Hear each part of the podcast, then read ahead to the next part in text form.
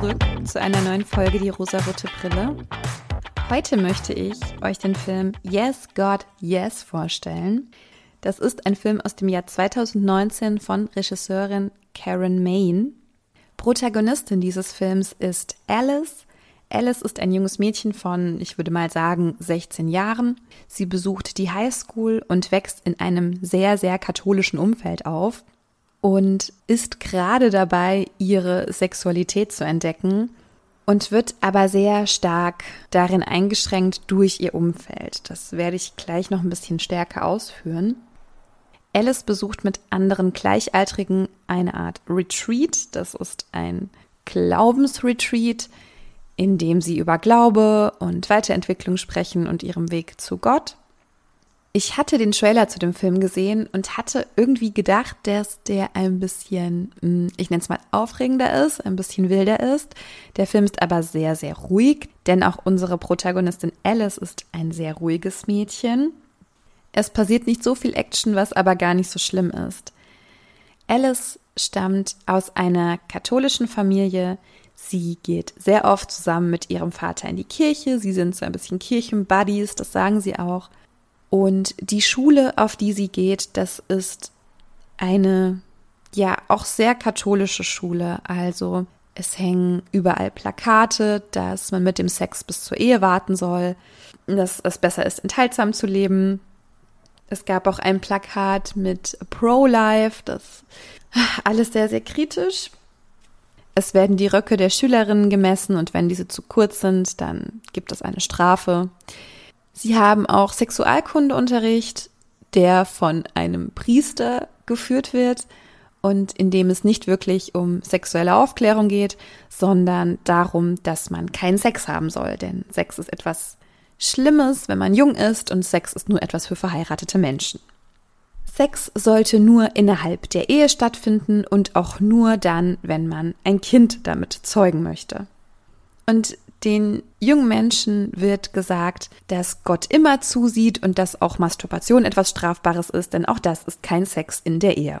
Ja, das waren so die ersten fünf Minuten des Films. Ich war schon wieder high raged. Ich finde, dass das so eine schwierige Herangehensweise ist, mit dem Thema Sexualität umzugehen. Das ist, das ist auf ganz vielen Ebenen ganz, ganz schwierig. Indem man jungen Menschen oder auch eben Kindern sagt, dass Sex grundsätzlich etwas Schlechtes ist, was nur innerhalb der Ehe irgendwie okay ist. Es ist nur dann okay, alles andere ist eine Sünde, du musst verheiratet sein, um Sex haben zu können, impliziert ja auch sofort, dass Sex dazu da ist, um Nachkommen zu zeugen, um Kinder zu zeugen. Es wird überhaupt nicht darüber gesprochen, dass Sex Spaß machen kann. Es wird nicht über Verhütung gesprochen. Es wird nicht über mögliche Schwangerschaften gesprochen, denn die Menschen, die diese jungen Menschen unterrichten, gehen davon aus, dass diese Kinder, Jugendlichen keinen Sex haben werden. Wahrscheinlich niemals, außer sie sind verheiratet. Also anstatt sie darauf vorzubereiten, wie sie einen gesunden Umgang mit Sexualität lernen können, wird ihnen gezeigt, dass Sex etwas Schlimmes ist, was man abzulehnen hat, außer man ist verheiratet, irgendwann in der fernen Zukunft. Und genau dieser ablehnende Umgang, diese negative Aufklärung, dieser negative Umgang mit Sexualität führt dazu, dass Jugendliche sich sehr unwohl damit fühlen und einen sehr ambivalenten Zugang zu Sexualität bekommen. Und in diesem Film sieht man das sehr gut an Alice, denn Alice entdeckt ihre Sexualität und sie merkt, dass es schön ist, sich an der Vulva zu berühren, aber sie bricht es auch oft ab, diese Berührungen, weil sie ja weiß, uh, das ist eine Sünde, das darf ich eigentlich nicht, das ist eigentlich nicht okay. Warum wird von Vertreterinnen der Kirche so etwas ausgesprochen? Also warum wird das so vermittelt? Warum wird gesagt, wenn du dich selbst berührst, ist es eine Sünde? Das geht nicht in meinen Kopf rein. Ich würde sagen, ich bin ein offener Mensch. Ich versuche auch jeder Religion, jedem Glauben, jeder Glaubensrichtung offen zu begegnen. Aber die Sexualmoral, gerade der katholischen Kirche, woher stammt das? Das stammt aus einem ganz starken Hass gegenüber Frauen. Und dieser Frauenhass wurde nicht von einem Gott festgelegt. Das wurde von Menschen festgelegt, die diesen Glauben so auslegen wollen. Aber sie wollen ihn so auslegen, weil sie Frauen hassen und weil sie Frauen unterdrücken wollen. Das ist auch der Grund, warum es keine weiblichen Priesterinnen geben soll, warum eine Hochzeit zwischen Nicht-Mann und Frau strafbar bleiben soll oder nicht erlaubt sein soll, warum diese Menschen keinen Segen bekommen und auch warum es so viele Fälle von sexualisierter Gewalt innerhalb der katholischen Kirche gibt. Die katholische Kirche hat nicht nur ein massives Imageproblem, sondern auch ein massives Hassproblem. Und solange das nicht aufgearbeitet wird, wird es immer wieder junge Menschen geben, die richtig hart strugglen damit. Denn ein Glaube an Gott kann etwas so Schönes sein, etwas so Positives, etwas, was dich bestärkt, etwas, was dich tröstet, was immer bei dir ist, auch wenn du dich vielleicht mal alleine fühlst. Aber zu wissen, dass dieser Gott mich gerade strafend anschaut und mich vielleicht nicht mehr liebt oder weniger liebt, weil ich Sex vor der Ehe hatte oder niemals heiraten werde oder gar nicht heterosexuell bin oder was auch immer, das ist doch blöd.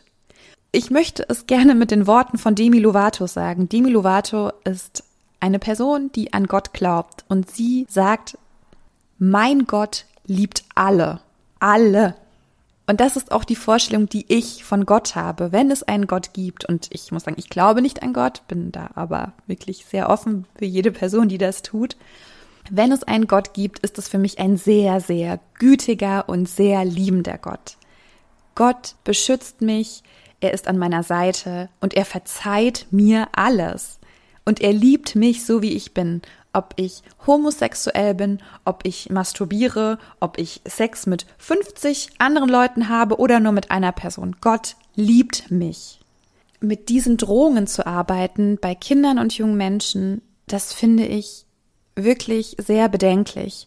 Und es gibt auch eine Szene in dem Film, in dem Alice bei einem Retreat ist, also sie ist dann mit ihren Friends und ihren KlassenkameradInnen bei diesem Retreat Sie bekommen einen Zettel und sollen auf diesem Zettel alle Gefühle ankreuzen, die sie im letzten Jahr gefühlt haben. Und auf dem Zettel steht zum Beispiel auch angeturned, also turned on, und sie kreuzt es an und ist relativ schnell fertig mit diesem Blatt und sieht, ah, die anderen sind noch am Ausfüllen und das dauert wohl noch ein bisschen und kommt ins Grübeln und ins Denken und merkt dann, oh fuck, ich hätte das nicht ankreuzen sollen. Und sie versucht es wieder wegzuradieren, aber es geht nicht. Also man merkt in diesem Moment, sie ist ehrlich, sie kreuzt es an, ja, ich habe mich angemacht und angetarnt gefühlt. Und dann macht sie es wieder weg, weil sie sich so sehr schämt. Eine religiöse Vorgabe, die damit arbeitet, dass du dich schämen sollst, weil du immer irgendwas falsch machst, weil du immer eine Sünde begangen hast, die finde ich wirklich, wirklich schwierig. Denn was vermittelt uns dieser Glaube dann? Dass wir uns immer falsch verhalten, dass wir schon als Sünde auf die Welt gekommen sind und dass wir jetzt alles dafür tun müssen, das irgendwie wieder gut zu machen, aber es letztendlich doch nicht passiert, weil wir alle fehlbar sind und alle Menschen sind. Äh, ich habe wirklich ein Problem damit. Das ist auch nur meine persönliche Einschätzung. Ich glaube, dass es auch sehr viele katholisch gläubige Menschen gibt, die damit auch anders umgehen. Das gibt es auch. Aber letztendlich findet auch Alice heraus, dass wir alle irgendwie ambivalent sind oder ambivalent sein können und auch Fehler machen können. Denn sie beobachtet eine Retreat-Betreuerin dabei, wie sie mit einem, ich weiß gar nicht, ob es ein Teilnehmer oder auch ein Betreuer ist, jedenfalls beobachtet sie die beiden dabei, wie sie Sex haben. Und sie beobachtet auch den Priester dabei, wie er sich auf seinem PC Pornos anschaut. Und ich habe mir irgendwie so die ganze Zeit gewünscht, dass sie das irgendwie aufdeckt. Also, dass sie sich vor die Gruppe stellt und sagt, ja, ihr seid auch nicht unfehlbar. So, ich habe zwar Fehler gemacht, aber ihr habt auch Fehler gemacht. Also Fehler im Sinne von, der Glaube gibt das vor. Aber sie macht es nicht, was auch irgendwie wieder stark ist. Es gibt am Ende des Films eine Szene, in dem sie es irgendwie indirekt dem Priester sagt, dass sie weiß, dass sie ihn beobachtet hat. Und er aber nicht weiter drauf eingeht. Er sie einfach nur segnet und sagt, ja, so, dann geh und denk darüber nach und so weiter. Alice hat auch während des Retreats einen Moment, wo sie völlig fertig ist, weil sie das Gefühl hat, sich immer falsch zu verhalten und sie haut ab und geht in eine Bar und trifft dort auf, ich glaube, es ist die Barbesitzerin oder zumindest eine Person, die dort sehr regelmäßig ist. Und diese bringt sie dann wieder zurück zu dem Retreat und sagt ihr auch, ja, weißt du denn schon, wo du aufs College gehst? Und sie sagt, ja, ich werde auf ein College gehen, was halt zwei Stunden von ihr entfernt ist, was in der Nähe ist. Und sie sagt, hm, schau dir vielleicht auch mal die Colleges an der Ost- und Westküste an. Denn ich gehe davon aus, dass sie wirklich irgendwo im mittleren Süden der USA lebt. Ja, und diesen Tipp beherzigt sie auch und informiert sich auch über andere Colleges damit sie einfach mal rauskommt. Also raus aus dieser Umgebung, raus aus diesem Denken, um einfach Raum zu haben, selber zu entscheiden, in welche Richtung sie sich entwickeln möchte. Das fand ich sehr, sehr schön und ich muss sagen, dass es mir auch ein bisschen so ging. Ich komme auch aus einem sehr kleinen Ort, in dem alle Menschen irgendwie gleich ticken und man gar nicht so den Raum hat, so zu sich selbst zu finden und die Person zu werden, die man eigentlich ist. Und ich musste auch raus und bin in eine Großstadt gezogen und hatte dort den Raum, mich selbst zu verwirklichen und ich selbst zu werden. Und ich finde das sehr, sehr wichtig für junge Menschen. Ich glaube, es ist nicht für alle etwas. Nicht jeder muss in eine Großstadt ziehen und nicht jeder muss dort alleine leben, um zu sich selbst zu finden. Aber grundsätzlich finde ich, dass ein Tapetenwechsel eigentlich nie was Schlechtes sein kann.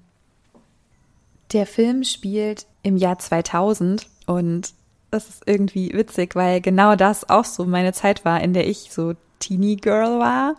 Und sie hat ein Nokia-Handy, auf dem sie Snake spielt. Und sie hat auch so einen ganz alten PC, wo sie in einem alten Messenger chattet. Und das hat mich so ein bisschen an meine Jugend erinnert. Das war schon irgendwie ganz schön. Und in diesem Chat ist sie wohl öfter unterwegs. Sie nimmt an Quizzes teil und chattet mit anderen Personen und hat dort auch zweimal, also wie wir es im Film sehen, hat sie zweimal Cybersex. Man merkt ihr an, dass sie irgendwie ganz schön verwirrt ist von dem, was ihr geschrieben wird. Es werden ihr auch Bilder geschickt, unaufgefordert. Das macht sie auch erstmal ganz schön fertig, weil sie nicht so richtig weiß einfach, wie sie damit umgehen soll. Und auch das hat mich wieder so an meine Jugend erinnert, denn ich weiß nicht, wie es vielleicht bei euch war oder auch bis heute noch ist, aber offensichtlich gibt es einfach schon immer Männer, die meinen, sie müssten einem ungefragt Bilder von sich schicken. Alice merkt, dass sie noch ein bisschen verwirrt ist mit dieser ganzen Cybersex-Nummer und auch die Dinge, die ihr geschrieben werden. Sie weiß nicht so richtig, wie sie damit umgehen soll. Auf der anderen Seite merkt sie aber eben auch, wenn sie zum Beispiel ihr Handy, was groß und schwer ist und vielleicht auch vibriert, wenn sie das an ihre Vulva hält, dass das ein gutes Gefühl ist, dass ihr das Spaß macht. Und sie ist wirklich die ganze Zeit so hin und her gerissen zwischen, ich finde das irgendwie scharf und es gibt auch einen Film, wo sie eine Szene sich besonders oft anschaut, weil sie die super scharf findet. Und gleichzeitig schämt sie sich dafür. Und diese Scham über die eigene Sexualität, das dann irgendwann aufzuarbeiten, ich sag's euch, das ist wirklich, wirklich schwer. Vielleicht kennt ihr es auch. Ich bin nicht in einem katholischen Elternhaus groß geworden. Meine Familie war nie gläubig. Aber unsere Sexualmoral war auch absolut unterirdisch. Es wurde nie über irgendwas gesprochen. Es gab noch nicht mal einen Namen für Geschlechtsteile.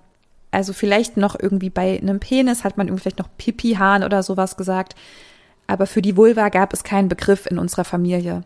Und ich habe mich auch sehr viele Jahre lang für meine Sexualität geschämt, auch als ich diese schon ausgelebt habe. Es war nicht einfach. Und wenn du dann vielleicht noch an Gott glaubst, von dem dir gesagt wird, dass er dich nicht mehr mag, wenn du so bist, das ist, das muss furchtbar sein für junge Menschen. Ich hoffe einfach, dass jetzt dieser Shift passiert, dass wir das jetzt ändern können. Und ich habe es ja schon öfter erwähnt, ich habe eine Tochter und ich hoffe, dass sie sich nicht mehr so stark schämen muss. Ich weiß nicht, ob ich es schon 100% auflösen konnte, um es ihr wirklich sexpositiv mitgeben zu können, aber ich versuche mein Bestes.